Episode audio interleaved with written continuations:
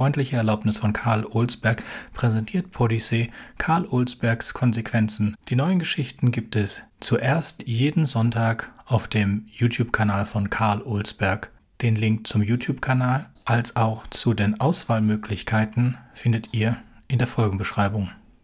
Und jetzt viel Spaß!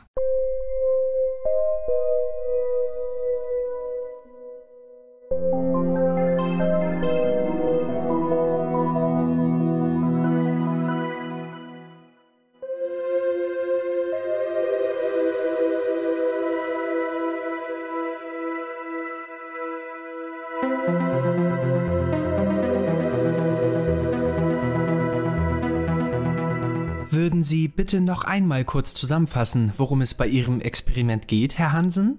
bittet Karina Müller-Kablitz, Professorin für Mikrobiologie und Vorsitzende der Ethikkommission des Europäischen Forschungsrats. Sie nickt dem Physiker vom Hamburger Desi zu, der ihr am Konferenztisch ihres Eckbüros in der Brüsseler Innenstadt gegenüber sitzt.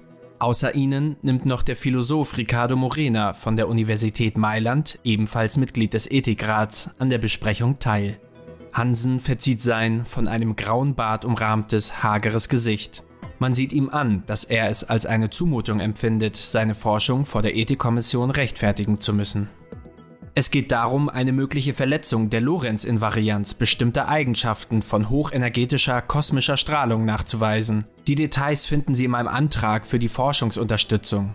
Können Sie das so erklären, dass es auch eine Nicht-Physikerin versteht? fragt Karina. Hansen macht ein Gesicht, als hätte sie ihn gebeten, sich nackt auszuziehen und auf dem Tisch zu tanzen. Ich fürchte nein, sagt er.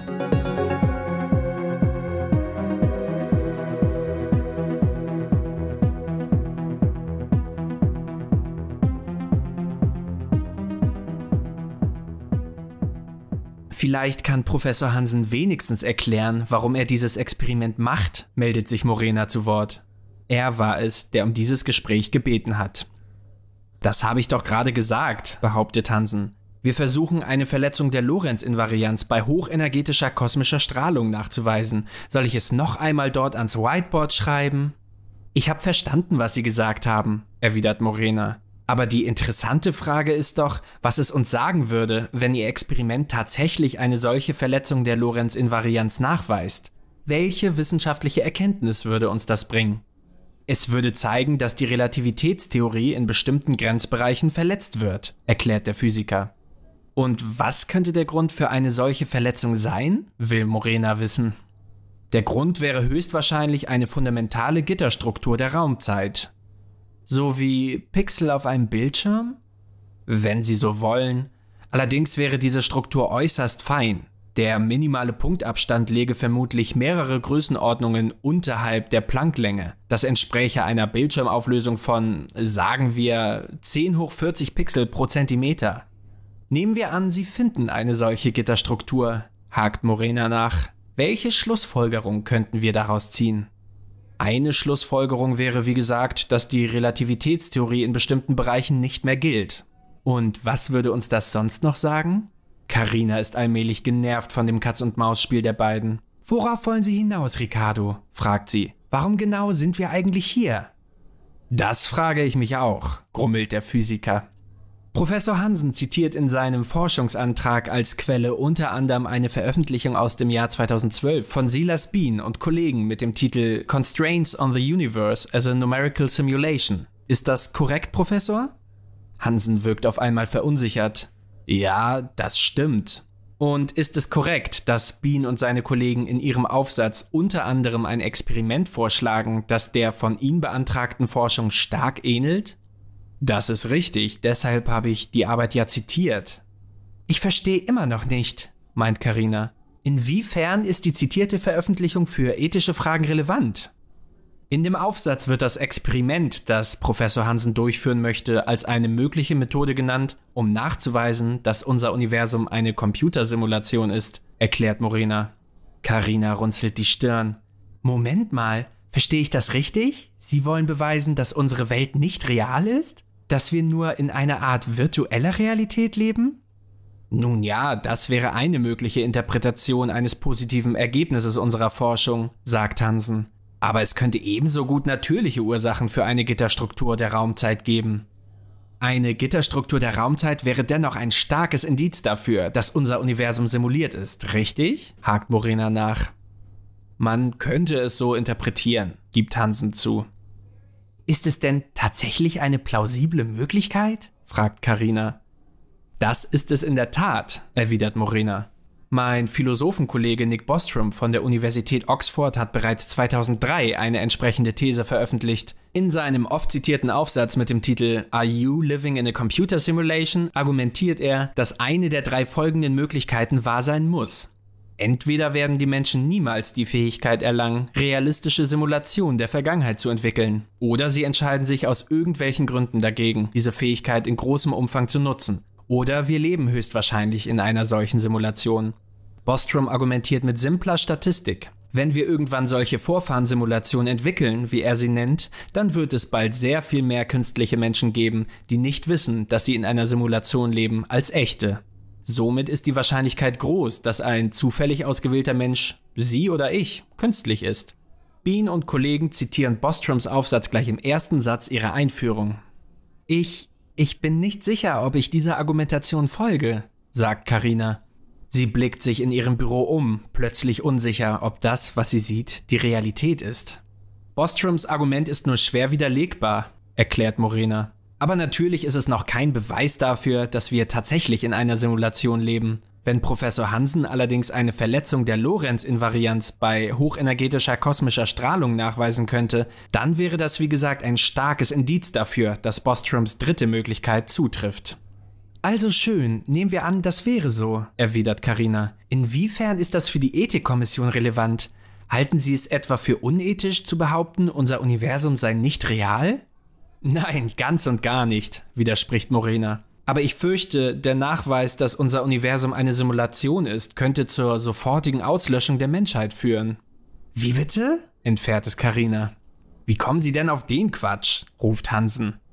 Dieser Quatsch, wie Sie es nennen, wurde von meinem Philosophenkollegen Preston Green im August 2019 in einem Gastbeitrag in der New York Times veröffentlicht, erklärt Morena. Green argumentiert, dass Simulationen in der Regel nur dann aussagefähig sind, wenn die untersuchten Objekte nicht wissen, dass sie in einer Simulation leben. So ähnlich wie viele psychologische Experimente nur funktionieren, wenn die Testpersonen nicht wissen, dass sie getestet werden. Und das bedeutet, dass diejenigen, die unser Universum simulieren, diese Simulation womöglich abschalten würden, wenn wir herausfinden würden, dass wir simuliert sind. Das wäre dann das Ende allen Lebens auf der Erde und nicht nur hier. Ich wusste gar nicht, dass die New York Times neuerdings eine wissenschaftliche Fachzeitung ist, meint Hansen. Fachzeitschrift oder nicht, der Kollege Green hat leider recht, behauptet Morena. Entweder ihr Experiment bringt ein negatives Ergebnis, dann haben wir keine Erkenntnis gewonnen und die Forschungsgelder verschleudert. Oder sie lösen womöglich den Weltuntergang aus. Das ist doch Unsinn, widerspricht Hansen. Erstens wäre auch ein negatives Ergebnis ein Erkenntnisgewinn und nicht die Verschleuderung von Forschungsgeldern. Und zweitens ist überhaupt nicht gesagt, dass diejenigen, die unsere Welt simulieren, die Simulation abschalten, sobald wir das herausfinden. Vielleicht lassen sie die Simulation ja sogar genau aus diesem Grund laufen, um zu sehen, was passiert, wenn wir Menschen erkennen, dass wir nur simuliert sind. Ja, vielleicht, stimmt Morena zu. Aber vielleicht auch nicht. Sie haben recht, wir wissen nicht, warum unsere Welt simuliert wird, falls das der Fall sein sollte. Aber wenn es auch nur eine geringe Wahrscheinlichkeit dafür gibt, dass wir mit dieser Erkenntnis den Zweck der Simulation zunichte machen und damit uns selbst zerstören, dann dürfen wir dieses Experiment auf keinen Fall durchführen. Mit dieser Argumentation können Sie gleich sämtliche Forschung einstellen, behauptet Hansen. Theoretisch könnte ja jedes beliebige Experiment zu einer neuen Erkenntnis führen, die unseren Schöpfern nicht in den Kram passt. Neues Wissen birgt immer auch eine gewisse Gefahr, aber sollten wir deshalb aufhören, Wissenschaft zu betreiben? Diese Pauschalisierung lasse ich nicht gelten, widerspricht Morena.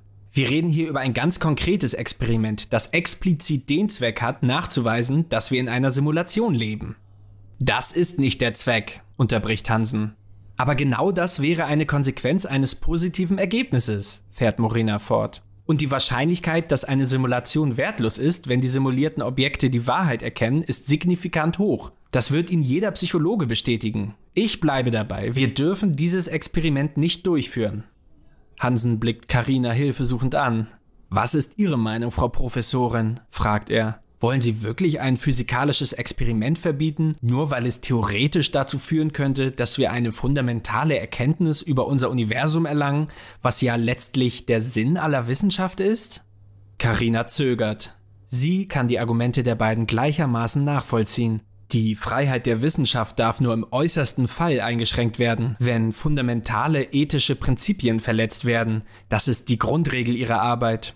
Doch selbst wenn die Welt aufgrund von Hansens Experiment nicht zerstört würde, was würde es für die Menschheit bedeuten, wenn sie wüssten, dass sie nur simuliert sind, dass die Schöpfer des Universums alles über sie wüssten, sie in jeder Sekunde beobachten, alle ihre Gedanken lesen können?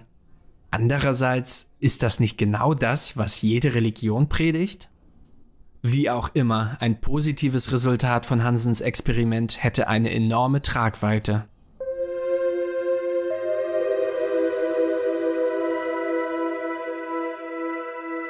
Sollte Karina der Ethikkommission empfehlen, das von dem Physiker Hansen vorgeschlagene Experiment zuzulassen oder sich dagegen aussprechen und damit die Forschungsgelder, die er benötigt, blockieren?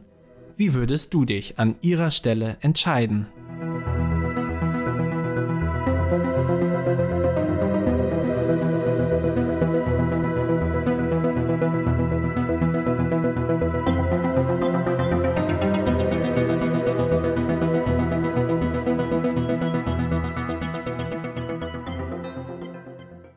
Ich hoffe, ihr habt euch gut entschieden. Bis zum nächsten Mal bei Podyssey.